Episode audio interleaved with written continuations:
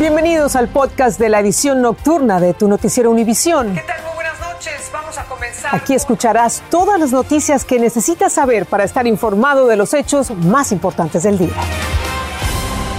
Lunes 28 de marzo y estas son las noticias principales. Me equivoqué, estoy avergonzado, admitió el actor Will Smith tras la lluvia de críticas por la cachetada a su colega Chris Rock en plena entrega del Oscar. Quiero pedirle disculpas públicamente, le dijo a Rock en Instagram. Will Smith. El alcalde de Mariupol admite que la ciudad está en manos rusas y pide evacuarla completamente.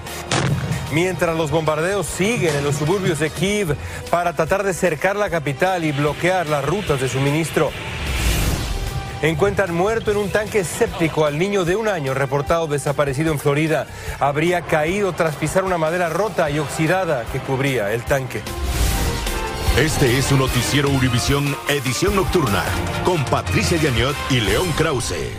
¿Qué tal? Muy buenas noches. ¿Qué tal, León? Bienvenidos al noticiero Univisión. El actor Will Smith se disculpó en Instagram finalmente con el comediante Chris Rock por la bofetada que le propinó anoche en la entrega de los premios Oscar. Todavía no lo puedo creer.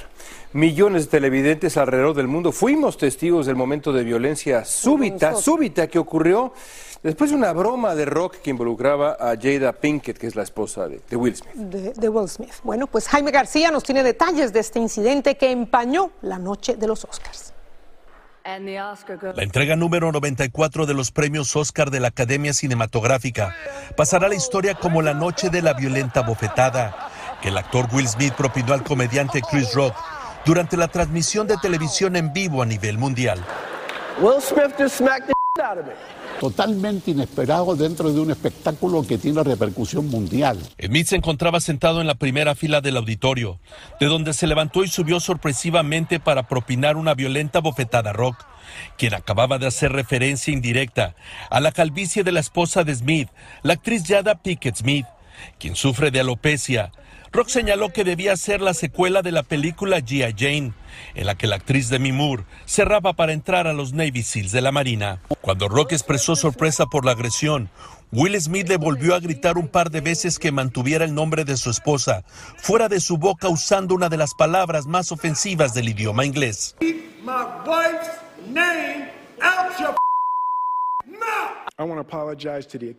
Al recibir el Oscar como mejor actor del año por su papel en la película King Richard, Will Smith ofreció disculpas a la academia. Esta tarde a través de su cuenta de Instagram, Will Smith por primera vez ofreció disculpas al comediante Chris Rock, a quien no mencionó anoche cuando se disculpó por su acción ante la academia. Pero hasta ahora Rock no ha presentado cargos contra Smith. Esta fue la reacción de algunos de los artistas hispanos que asistieron a la fiesta de Vanity Fair después de la ceremonia de los Óscares y lo que ahí sucedió. He estado en ese lugar donde de repente sueltas un chiste que a veces no siempre es apropiado, pero uno no, le hace, no lo hace con ganas de lastimar, lo haces con ganas de hacer reír a la gente y a veces cruzas una barrera. La Academia de Ciencias y Artes Cinematográficas señaló que no tolera ninguna forma de violencia y hoy anunció que iniciará una investigación formal con posibles consecuencias al margen de buscar culpables o inocentes en este incidente, yo creo que la lección que nos deja es que incluso en el buen humor hay ciertas líneas que no se deben traspasar. En Los Ángeles, Jaime García, Univisión. Pasan y pasan los días y las bombas rusas siguen cayendo sobre las ciudades de Ucrania. Los residentes de Kiev limpiaban los escombros que dejaron los bombardeos mientras los combatientes ucranianos tratan de evitar que las fuerzas rusas rodeen con éxito la capital.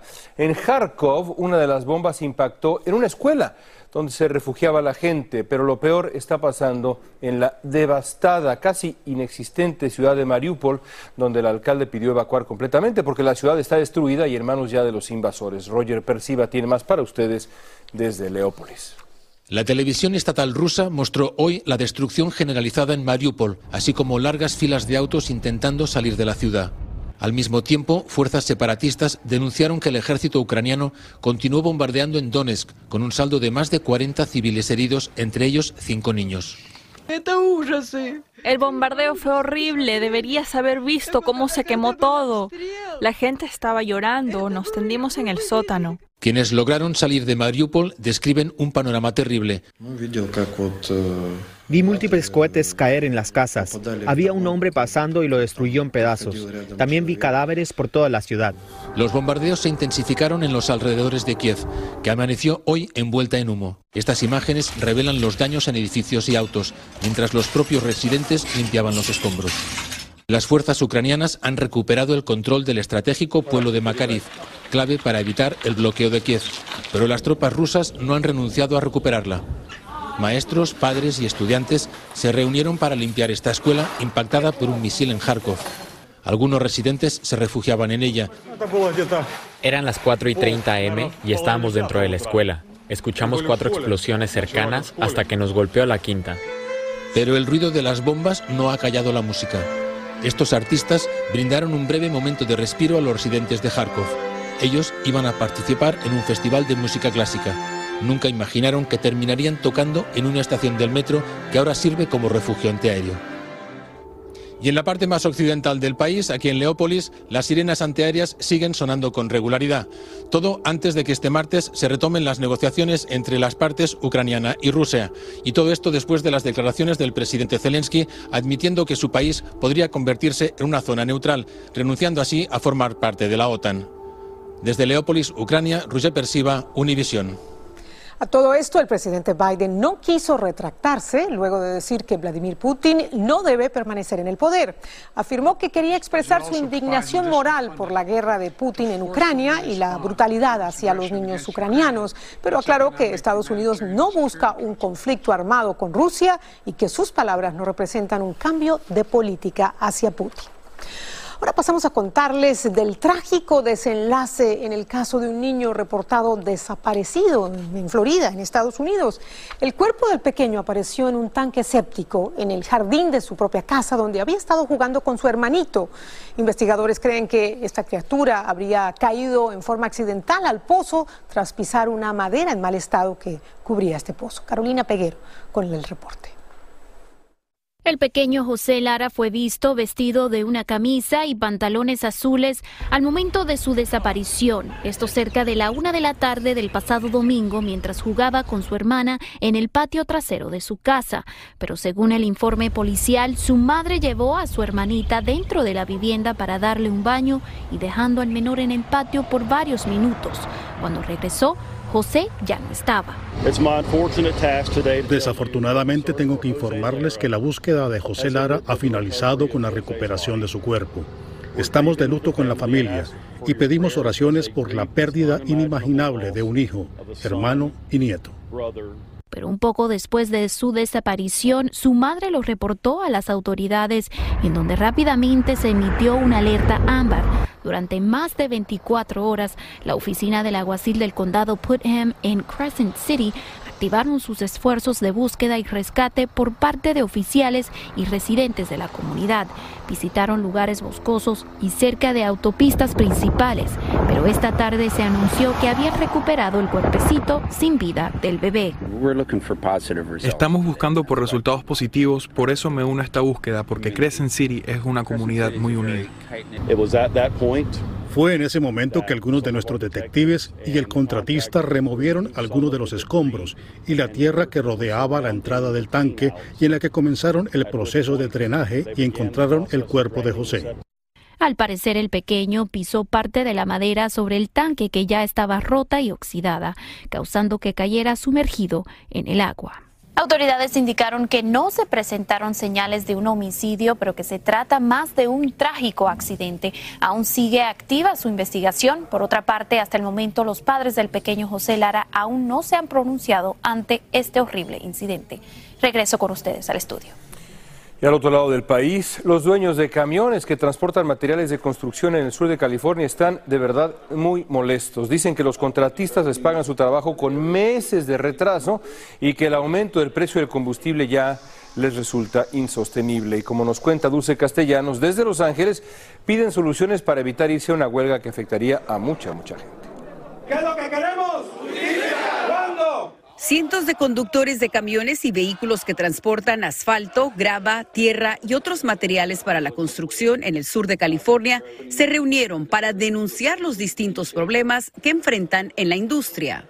Estamos cansados, eh, nadie escucha nuestras voces, muchos de los brokers no están de nuestro lado, los contratistas nos siguen pagando la cantidad de dinero que ellos quieren. Como dueños de sus vehículos, operan como subcontratistas y dicen que sus negocios están al borde de la quiebra por las demoras en su pago. Hay personas que nos pagan hasta después de un año, seis meses, lo más rápido tres meses. Y lo verdad, con esos pagos, pues no podemos.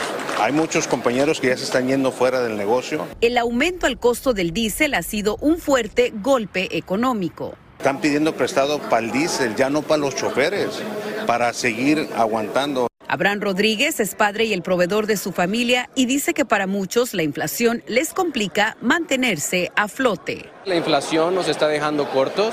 Eh, anteriormente no se notaba tanto porque el costo de vida era regular. Los conductores esperan llegar a una solución con los contratistas para evitar irse a una huelga. Estamos haciendo la, construcción, la infraestructura del área de Los Ángeles, del sur de California. Entonces, si nosotros, pues el impacto sería muy grande. Se quedaría básicamente sin, construcción, sin, sin camiones para la construcción.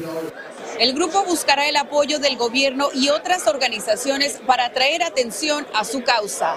En Los Ángeles, Dulce Castellanos, Univisión. Y en México, el destino del avión presidencial continúa sin rumbo fijo. Tras fracasar en la venta de la aeronave y realizar una rifa, ahora el lujoso avión se va a alquilar para matrimonios y fiestas de 15 años. La idea es que genere ingresos para pagar por su costoso mantenimiento, como nos cuenta Paulina Gómez. Cualquier persona que quiera vivir una lujosa experiencia en el avión presidencial podrá hacerlo, anunció en su conferencia diaria el presidente Andrés Manuel López Obrador. A Cancún mientras está el aeropuerto de Tulum. Sí. Si quieren casar allá, o 15 años. Desde que llegó a la presidencia, López Obrador se negó a viajar en la aeronave y desde 2018 la puso a la venta, pero su valor de entre 120 y 150 millones de dólares ha complicado concretar la adquisición. Se va a entregar a la empresa eh, Olmeca Maya Mexica el mandatario agregó que con las ganancias por el alquiler se pagarán sus costosos mantenimientos, pero expertos pronostican que el plan de rentar el avión no es viable. Puede costar 16 mil dólares la hora de vuelo. Claro, si lo divides en 380 personas, a lo mejor sí te sale, pero si lo quieres rentar para una fiesta y van a ir 40, pues ya quiero ver este, quién paga eso, ¿verdad? El avión cuenta con 80 asientos para pasajeros, alcoba con cama queen size, baño con ducha y un salón de trabajo con sala, pantallas de plasma y hasta una caminadora eléctrica. No se ha podido vender porque lo hicieron eh, pues muy extravagante fue Enrique Peña Nieto quien recibió el avión presidencial y solo lo usó durante los dos últimos años de su administración. Lo que el mandatario mexicano no informó es cuánto costará rentarlo, quién será la tripulación, si solo hará vuelos domésticos o también internacionales, ni cómo será el proceso para fletarlo.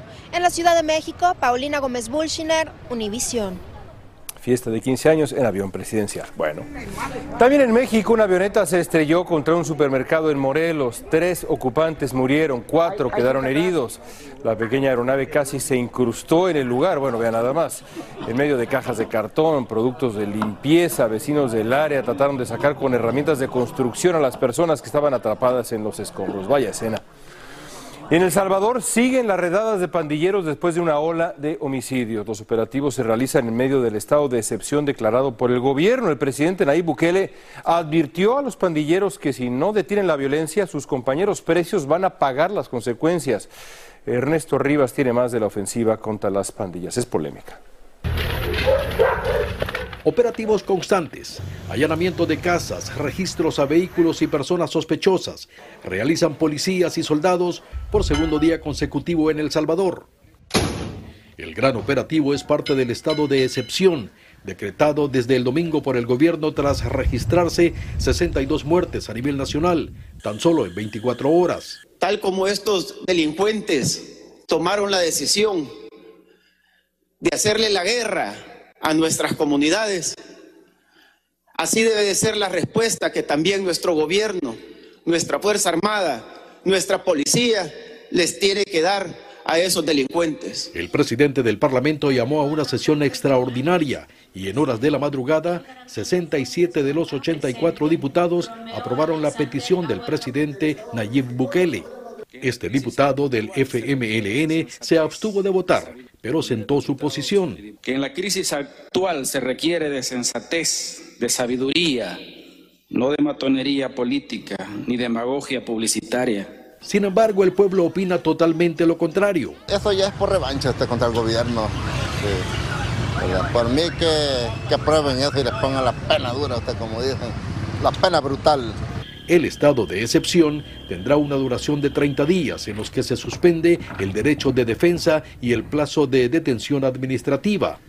También queda suspendida la libertad de asociación, la inviolabilidad de la correspondencia y telecomunicaciones. En la libertad de El Salvador, Ernesto Rivas, Univisión. Y justo mañana, en el podcast de Univisión Noticias, Univisión Reporta, tendremos una conversación a profundidad con el periodista salvadoreño Oscar Martínez.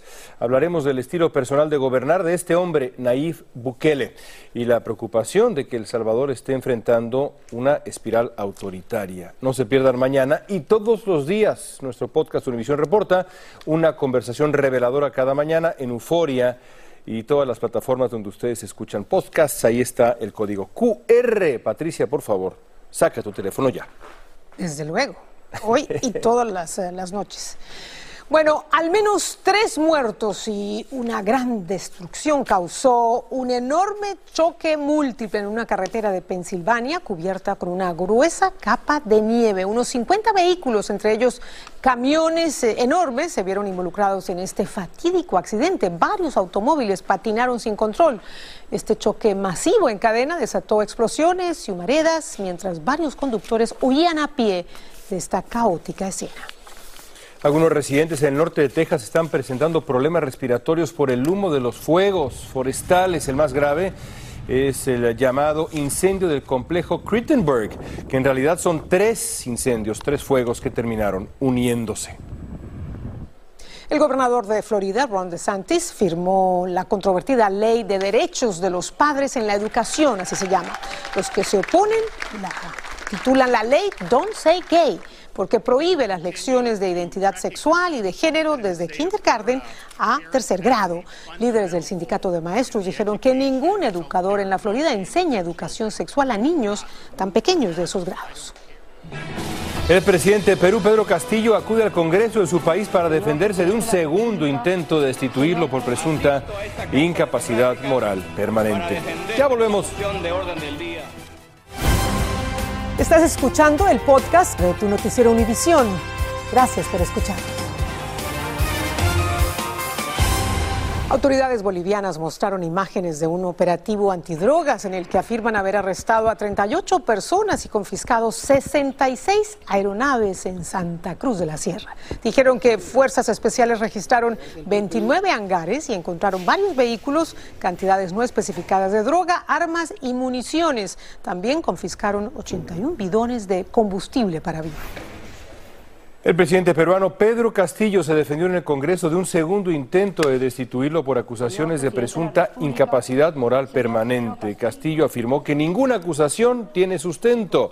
Sus acusadores alegan que este hombre tiene tres investigaciones por corrupción y una ex colaboradora lo acusa de recibir dinero a cambio de obras públicas.